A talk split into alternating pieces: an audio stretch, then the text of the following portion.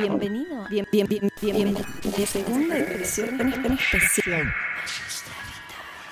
Bienvenido a la segunda edición especial de Magistra Vitae dedicada a Halloween. Fuera de las matemáticas, aquel que pronuncia la palabra imposible carece de prudencia. Cuando la gente no tenía nada más que velas para cancelar la oscuridad y las horas entre el atardecer y el amanecer se llenaban de los ruidos de la naturaleza y los susurros de los espíritus, cuando se escuchaban los pasos de caballos fantasmales y se veían las sombras de las brujas volar sobre los bosques.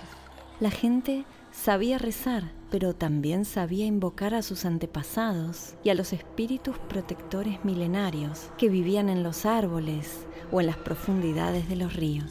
Eran las épocas en que el canto de un hechicero tenía el poder de alterar el mundo natural, de influenciar los ciclos de la vida y de ver el futuro, desde Rusia hasta España, en América y en África, en todo el globo.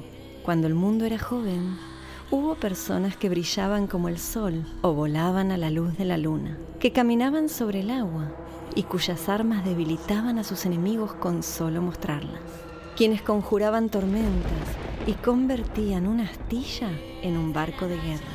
Brujas y hechiceros tenían la capacidad de ser malevolentes o benéficos. Fueron temidos como Baba Yaga o amados como Merlín o reverenciados como Nostradamus. Y cuando la jerarquía cristiana decidió ponerle fin a las milenarias creencias, fueron perseguidos y empujados a la hoguera. Esto es Brujas y hechiceros. Mito y persecución. Al decir la palabra bruja, siempre pensamos en una mujer solitaria, misteriosa, junto a un caldero. La femenidad desde tiempos remotos era entendida como una alteración y era temida por lo que contenía de desconocido. Una de las mejores maneras de conseguir sumisión era provocando este sentimiento de miedo al unir las ideas de mujer y de seducción femenina a la idea de muerte. Todas aquellas figuras mitológicas femeninas que seducían provocaban desgracias. Las sirenas y la esfinge son causa de muerte segura y aterradora. Calipso, llamada por Homero la que oculta, que sedujo a Ulises y lo retuvo prisionero, o la doncella Perséfone, la que lleva la muerte, se convertía, después de su rapto, en la reina de los infiernos. También podemos mencionar a Circe, una maga que interviene en la leyenda de los argonautas y en la Odisea seduce a compañeros de Odiseo y los convierte en cerdos. Circe es consciente de su belleza y de su poder de seducción. Además, maneja el arte de los hechizos y está ligada al mundo de los muertos. Circe es por defecto la bruja perfecta. La mujer, y especialmente aquellas que manejaban saberes ancestrales de botánica, las que ayudaban en los partos, aquellas viudas que tenían independencia y cualquiera que por alguna razón no encajara en el estricto molde delimitado por las restricciones de la sociedad, corrían grandes riesgos de ser acusadas de brujería. A fines de la Edad Media, el cristianismo todavía era un rótulo oficial en muchas regiones del continente europeo y en mayor parte convivía con tradiciones regionales el culto a la fertilidad, las celebraciones de los cambios de estación, los solsticios, todo estaba vigente cuando se apoyaba la Biblia en la mesa. Las poblaciones rurales, esencialmente monoteístas y cristianas, mantenían también vivas costumbres muy antiguas. Los historiadores sostienen que las creencias y prácticas de brujerías tardo-medievales constituían restos fósiles del matriarcado prehistórico. El sábat y los bailes folclóricos eran reliquias del mismo pasado remoto. Aquellas prácticas reprimidas por el cristianismo se convirtieron en la brujería de los demonólogos y las que fueron toleradas se transformaron en fiestas religiosas sincréticas. Los hermanos Jacob y William Grimm, para finales de 1810, habían concluido su célebre colección de cuentos de hadas, dándole un nuevo vigor a las historias folclóricas que contaban las abuelas y salvándolas para la posteridad. En 1835 escribieron su monumental Deutsche Mythology, en la que sugieren que diversas creencias populares precristianas habían contribuido a la construcción del estereotipo demonizado del sábado y la brujería. ¿Qué es un sábado? Desde los tiempos de las primeras bandas de cazadores y recolectores, surgieron especialistas en la manipulación y comunicación con los espíritus de la naturaleza. Estos personajes, en tanto custodios de un arte secreto y poderoso, tendieron a conformar grupos organizados. Estas cofradías de magos y hechiceros celebraban rituales específicos al margen de los festivales públicos y en carácter secreto. Se creía que así como podían asegurar la fertilidad del mundo vegetal y animal, también podían destruir las cosechas y la prole de sus enemigos. Estas asociaciones secretas de especialistas en magia primitiva sobrevivieron al triunfo del cristianismo y fueron objeto de una persecución constante durante toda la historia. Pero no siempre los orígenes de las brujas y de los hechiceros estuvo relacionada con los bosques germanos que tan fácilmente llegan a nuestra imaginación. En Italia, el historiador Carlos Ginzburg reportó en un trabajo de 1986 un estudio sobre cómo actualmente los campesinos hombres se reunían para hacer combates nocturnos espirituales en estado de éxtasis y ahuyentar a los demonios mientras que sus mujeres hacían procesiones en las que supuestamente tomaban contacto con el mundo de los muertos, a quienes pedían protección. La originalidad de estas manifestaciones tendría que ver con un territorio de frontera entre las culturas latinas, germana y eslava. Estos pobladores se sentían vulnerables y se creían en batalla constante contra entidades malignas y por lo tanto se reunían en grandes grupos para convocar la ayuda de los muertos. Las pestes, las crisis climáticas, las muertes inexplicables necesitaban tener un culpable. Cuando moría un niño de manera súbita, la perplejidad de los padres no respondía bien a la resignación y a que se trataba de un designio de Dios. Era entonces que se recordaba una pelea, una mirada envidiosa y se señalaba a alguna mujer sospechosa. Era muy común que a las brujas se les atribuyera la causa de la muerte de los pequeños. El método supuestamente era envenenamiento mediante polvos, ungüentos y pociones.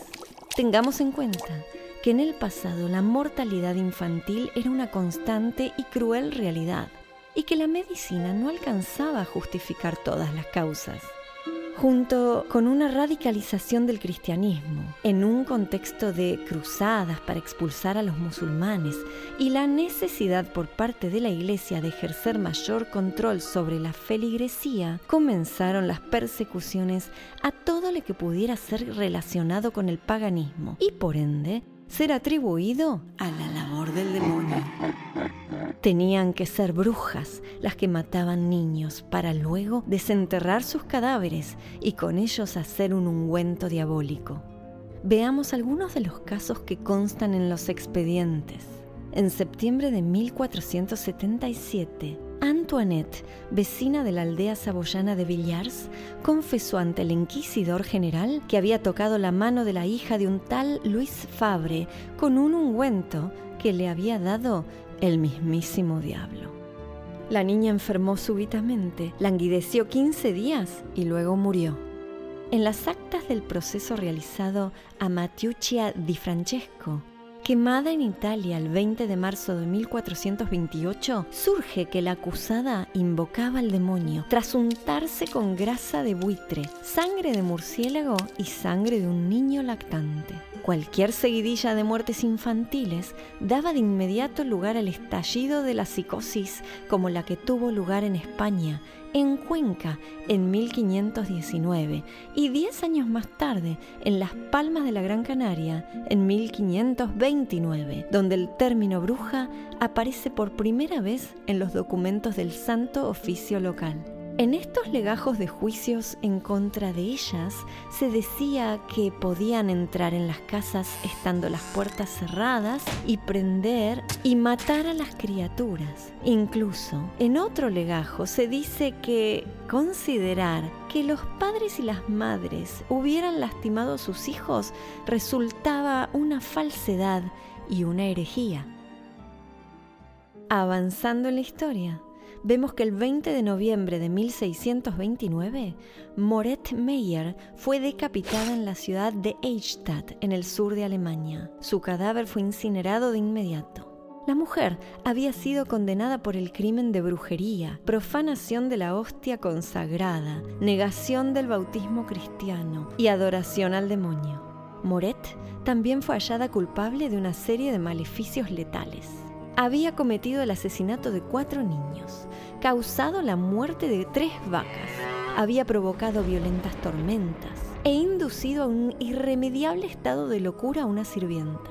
Había untado un maléfico ungüento en las paredes del pueblo, ingresado en establos, bodegas y dormitorios con el objetivo de dañar la propiedad y la integridad física de los vecinos. Otro caso, en 1645, nos cuenta que en Madrid hubo un juicio contra cuatro mujeres acusadas de la muerte de un niño. La acusación decía que antes de acostarse, cerradas ya las puertas y ventanas, la madre del pequeño había oído revolotear cerca de su ventana algo que parecía ser un pájaro grande, a modo de una lechuza. Por ende, la muerte del niño se debió al trabajo de una bruja.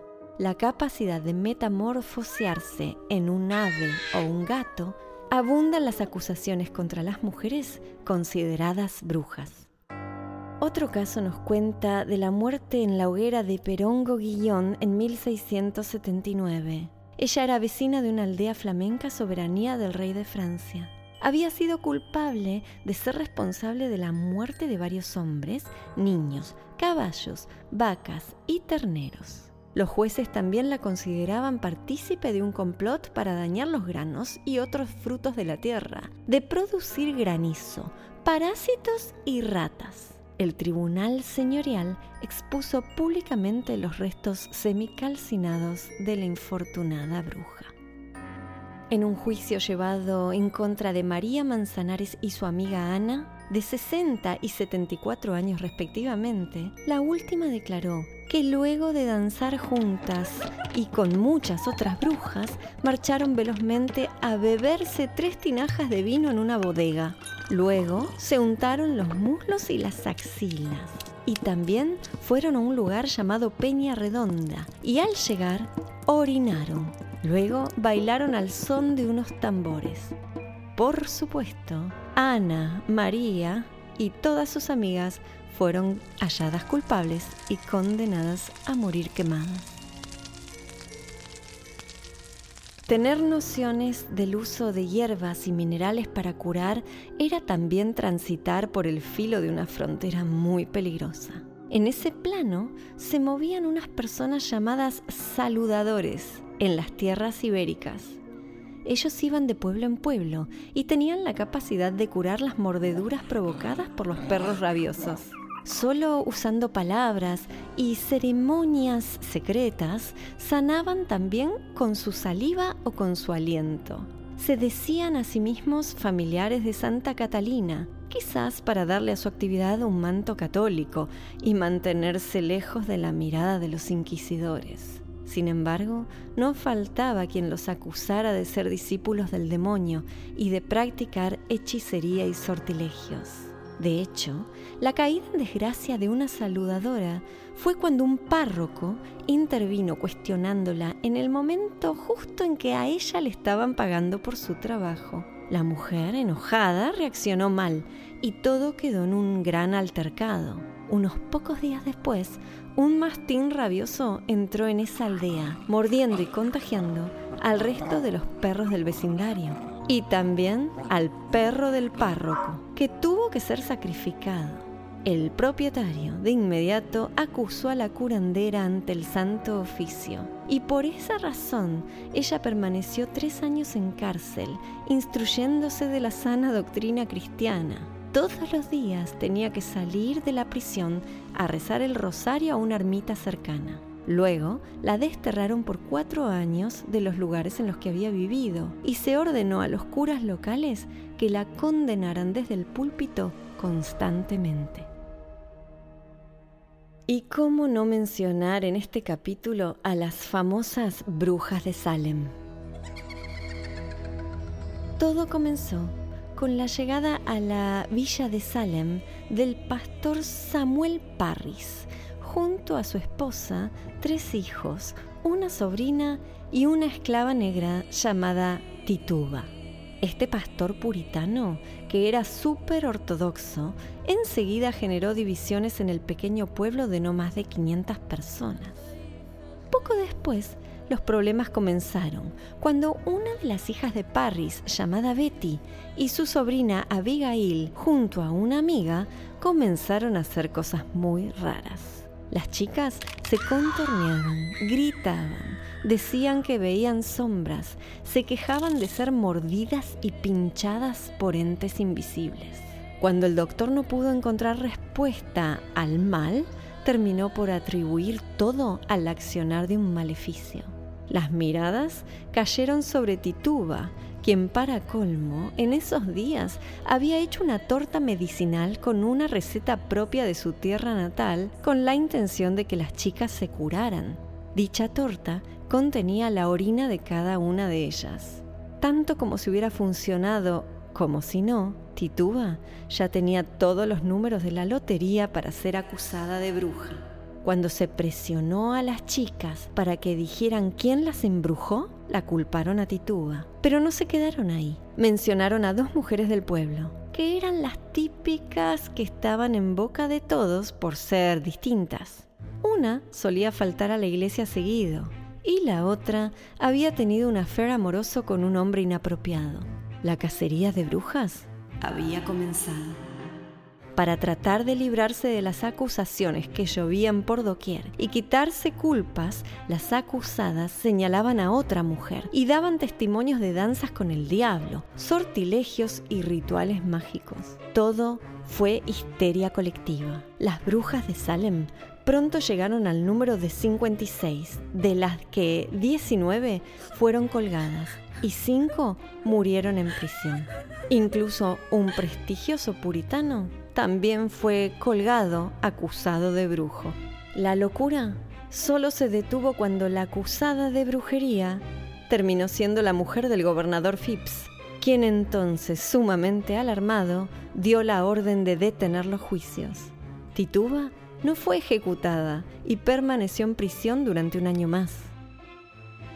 Los científicos hoy en día creen que lo sucedido en Salem puede haber estado relacionado con una intoxicación por ergotismo, un hongo que proviene del centeno y que provoca al ser consumido síntomas alucinógenos muy parecidos a los que padecieron las brujas de Salem.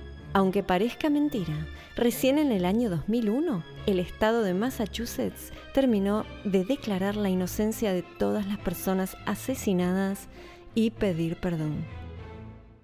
Se estima que la cantidad total de juicios en contra de las brujas en todas partes del globo fue de aproximadamente 110.000 personas y los ejecutados se presumen entre 40.000 y 60.000.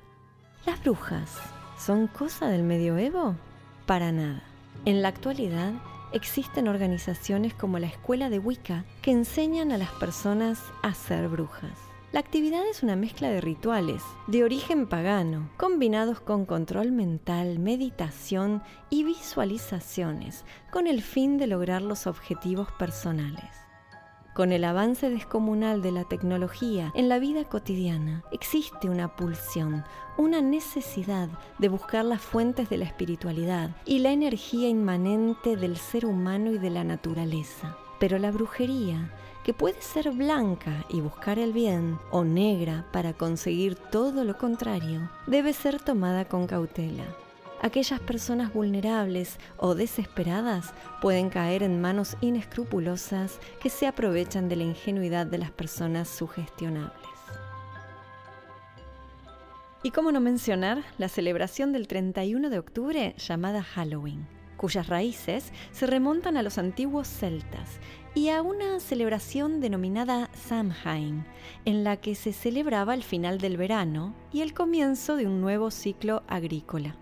Se creía que en ese día límite el mundo de los muertos atravesaba el portal espiritual para comunicarse con los vivos. Por esa razón, se celebraban banquetes y se hacían ofrendas sobre las tumbas de los antepasados. También se colocaba una vela en la ventana para ayudar a los espíritus a encontrar su camino a casa. Comúnmente traducido como Noche de Brujas, la palabra realmente es una síntesis de All Hallows Eve, o la noche de todos los santos. Las brujas prefieren esta noche para conformar el aquelarre y hacer sus hechizos más eficaces. Actualmente la celebración es un gran suceso comercial muy popular en Occidente, sobre todo en Norteamérica. Y cerremos este capítulo con un cuentito de brujas de origen alicantino. La historia dice así. En las afueras de Val de Alcalá, un hombre que tenía una joroba en la espalda se acercó a un lugar en el campo donde siempre decía la gente que se escuchaban voces. Escondido detrás de un árbol, observó el aquelarre que conformaban tres brujas y una cabra, que cantaban una canción sin parar. La canción decía así, lunes, martes, miércoles 3. El hombre atrapado por la melodía y en un rapto inexplicable, decide abordar a las brujas y entrar a la ronda cantando jueves, viernes, sábado 6. Las brujas, sorprendidas por la audaz intervención del desconocido, estuvieron encantadas con su creatividad y lo premiaron haciendo desaparecer la joroba que tanto lo acomplejaba. Al día siguiente, en el pueblo, fue a ver un amigo que también tenía joroba y le contó lo sucedido. ¿Te imaginas lo que hizo el amigo? A la noche siguiente fue también él en busca de las brujas, que ahora cantaban la canción original sumando el añadido del primer hombre. El amigo entonces se vio forzado a improvisar una nueva solución. Por ende, entró a la ronda cantando lunes, martes, miércoles 3 jueves, viernes, sábado 6 y agregó, y domingo 7. Las brujas, al oír la mención del día bíblico y sagrado, enfurecieron. En un instante, ellas tres y la cabra desaparecieron por arte de magia en la niebla del bosque. Y el hombre ahora se encontró regresando al pueblo en silencio y muy acongojado ya que en la espalda tenía dos jorobas. ¿Habrá habido algo de verdad en las actividades de aquellas brujas del medioevo? ¿Habrá habido intención de invocar al demonio para conseguir favores? Nunca lo vamos a saber. Que ya no haya inquisiciones y hogueras no quiere decir que las brujas y sus artes ocultas hayan dejado de existir. Por el contrario, están más vivas que nunca. Como dice el dicho, no creo en brujas, pero que las hay, las hay.